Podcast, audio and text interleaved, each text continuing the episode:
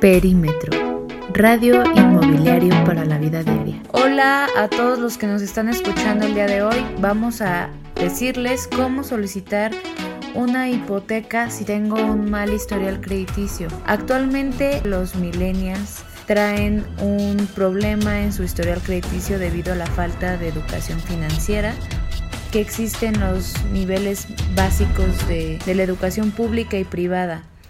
Es por eso que invitamos a la asesora inmobiliaria de más de 26 años de experiencia, la licenciada Marina Martínez Sidney.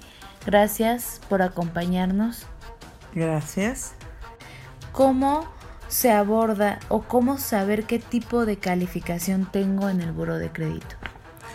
Bueno, primeramente es un placer para mí emitir aquí mis recomendaciones para estas nuevas generaciones que están intentando eh, o queriendo tener un bien inmueble a, nombre de ellos y a su propiedad. Eh, yo pienso que la primera etapa en la que una persona debe de investigar sus posibilidades económicas y su eh, estatus financiero en el buro de crédito es solicitando justamente su buro de crédito, el cual tenemos eh, una vez al año de forma gratuita, lo podemos obtener por medio de la aplicación. Ahora, ¿cómo saber qué tipo de calificación tengo en ese buro? Es muy sencillo.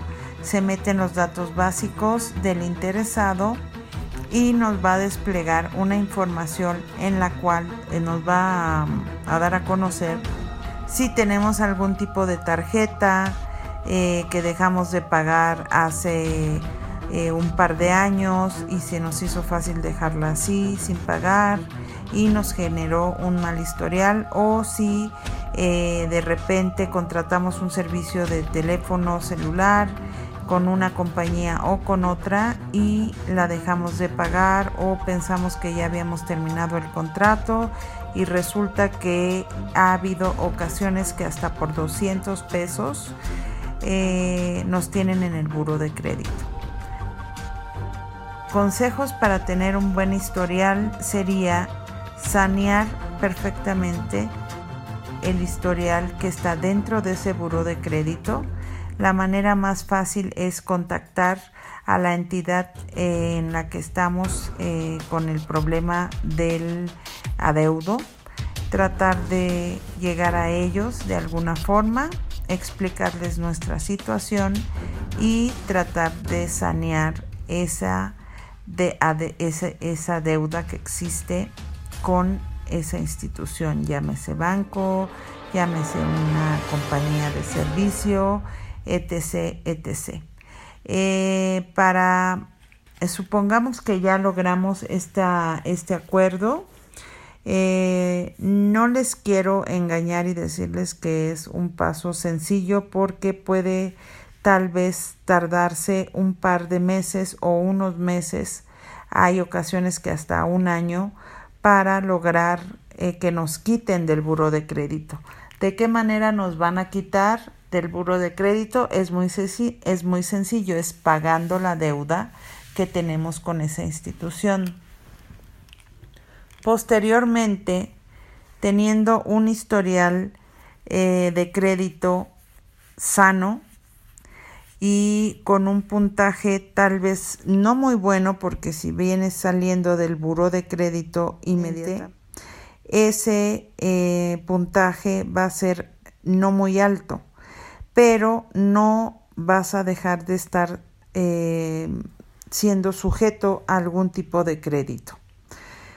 En el supuesto que encontramos un departamento que sea de nuestro gusto, siempre es importante tratar de utilizar el crédito que la banca nos otorga y los beneficios que con este conlleva a la obtención de un inmueble ya que por medio de una hipoteca, por más que lo escuchen como algo complicado, es la mejor manera de obtener un bien inmueble.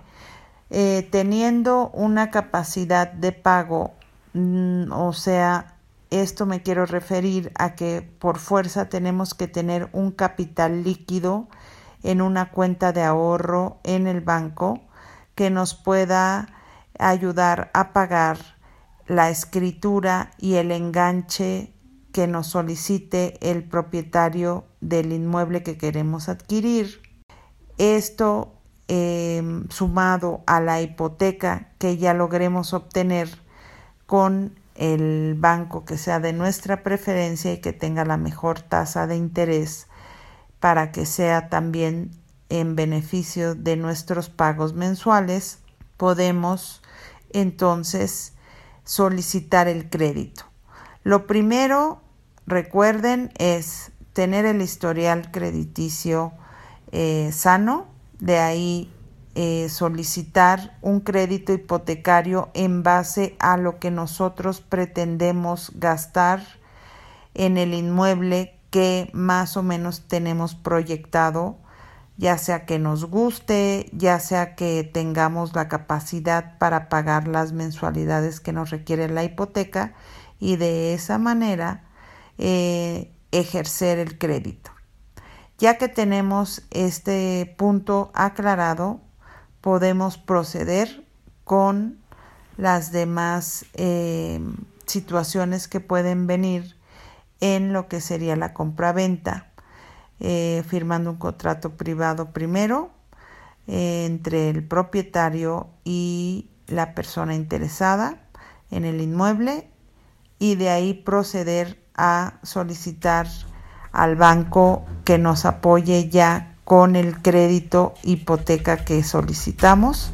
El banco siempre nos va a pedir el contrato privado de compraventa y nos va a preguntar que tengamos la solvencia para pagar el enganche que se nos solicita, que aproximadamente es de un 20% sobre el total del inmueble, así como la escritura eh, que vamos a pagar ante el notario que esa sí va a variar dependiendo del valor eh, catastral y del valor eh, comercial de dicho inmueble.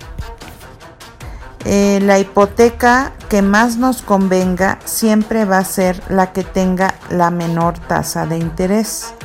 en el país tenemos más de seis bancos, de los cuales puedo resumir que son más o menos tres bancos que son los que tienen las mejores tasas de interés en el mercado hipotecario.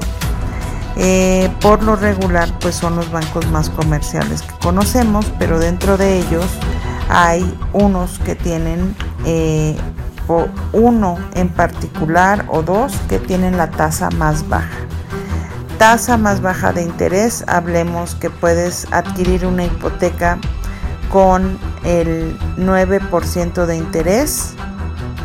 La mejor, eso es una mm, un tip que yo les puedo comentar. Siempre buscar eh, tres opciones y no quedarse con una sola opción o el banco en el que tú tengas tus ahorros, pienses que en ese banco eh, nada más puedes solicitar la hipoteca puedes buscar la hipoteca en cualquier otro banco que te ofrezca un mejor interés sobre dicha hipoteca.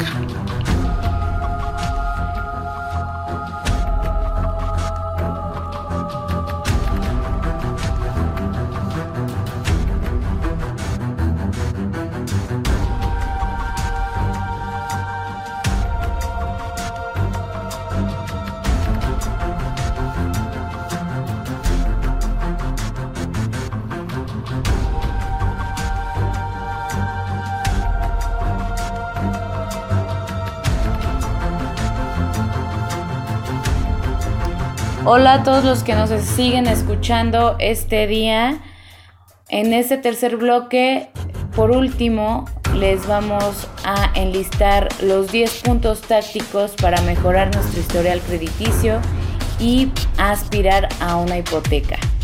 El primer punto es tener el poder adquisitivo que se traduzca a un ingreso constante, es decir, que tengas un ingreso que puedas comprobar. Si eres freelancer o asalariado, tienes que tener guardados tus comprobantes de ingresos. Si eres freelancer, tus declaraciones anuales y mensuales te van a servir, así que te aconsejo que contrates un contador, que cheques tutoriales en, en algún lado, pero que lo hagas. Si eres asalariado, eh, tus comprobantes de nómina y para ambos casos los estados de cuenta en el banco. ¿Qué les recomiendo yo? Que si cobran en efectivo tengan una manera de este pues guardarlo en una cuenta de banco, que no lo dejen en sus casas, que tengan este, esta manera de, de dividir el dinero que ganan para que puedan ahorrar y les aconsejaría que en caso de los freelancers como yo, en cuanto cobren ese mismo porcentaje, yo que yo sugeriría que fueron 30%, lo guarden en una cuenta muy diferente a la que usan diario para pagar en cualquier tienda, que el súper, lo que sea. Y este también pasando al segundo punto sería revisar anualmente tu historial crediticio de manera gratuita, que es pagar puntualmente los servicios que hayas contratado. Tampoco se trata de que sea el día uno y ya quieras pagar todo, no, yo te aconsejaría que hagas un calendario de pagos, cheques cuál es tu fecha límite y pagues un día antes para que evitar que se te cruce el fin de semana y ya tengas por ahí un interés moratorio. Em, el número cuatro, no gastes más de lo que ganas, por favor. Si tienes una tarjeta de crédito que tiene un límite de crédito de 80 mil pesos y ganas 40 mil mensualmente, por favor no te gastes 50. Entonces ten muy, muy al pendiente que un, el crédito es una manera de eh, facilitarte pagos, domiciliar servicios, es una manera de organizar tu ingreso, no es una, un préstamo o no es un regalo. Entonces tienes que tener muy consciente que tu tarjeta de crédito no le puedes meter más de lo que puedas pagar al mes y que siempre estés pagando a tu corte los pagos que no generen intereses. Bueno, el punto número 5, si ya tienes un adeudo, acércate a la institución bancaria, solicita un ajuste y un plan de pagos. Si ya tienes una tarjeta de crédito a tope, congélala y págala. Págala. Eh, el número 6, pagar todo lo que debes, que va muy relacionado al punto anterior. El 7, Solicita a la institución que se notifique al buró cuando ya terminaste de pagar esa deuda. El número 8 es generar un ahorro para el enganche de la propiedad que deseas adquirir. Así que ya que no tengas deudas, es la manera en la que puedes empezar a ahorrar. De otra manera, no vas a tener posibilidad de ahorrar. Si debes, mejor primero paga y después te vas a... Em, te vas a acostumbrar a agarrar ese porcentaje antes de tus gastos, mételo en otra cuenta diferente a la de tu ahorro, que sea un ahorro este, exclusivo para comprar tu propiedad.